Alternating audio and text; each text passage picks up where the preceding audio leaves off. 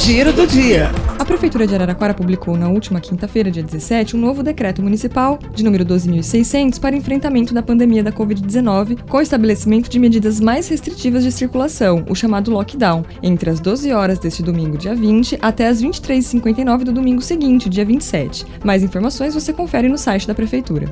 No sábado, dia 19, das 8 às 16 horas, a Prefeitura realiza o dia D da vacinação. O objetivo do dia D é incentivar as pessoas a procurarem os pontos para tomar a segunda dose do imunizante contra a Covid-19 e também tomar a primeira dose, no caso daqueles que já estão nos grupos prioritários. Também estará sendo aplicada neste dia a vacina contra a influenza. Saiba os locais no site da Prefeitura.